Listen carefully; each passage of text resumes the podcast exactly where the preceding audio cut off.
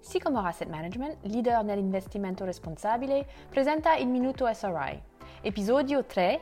Cos'è un lavoro decente o in inglese un good job?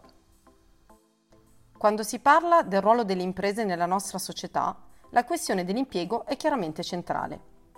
Avere un lavoro è una condizione necessaria per lo sviluppo delle persone, così come la sicurezza di un'abitazione e condizioni di vita accettabili.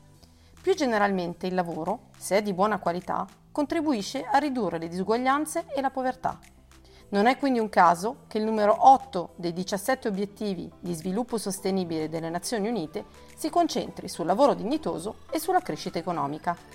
Spetta a noi investitori responsabili, che cerchiamo un impatto positivo sulla società, identificare le aziende che contribuiscono a questi SDGs.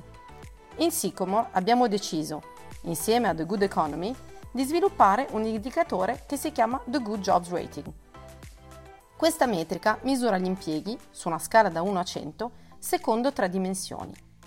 La prima è la quantità, cioè se l'azienda contribuisce alla creazione di posti di lavoro e alla crescita della sua forza lavorativa, ma anche sulla sua catena del valore. Il secondo è la qualità, cioè capire se questi posti di lavoro offrono una retribuzione equa, se sono accessibili a tutti e soprattutto a chi è più lontano dal mondo del lavoro.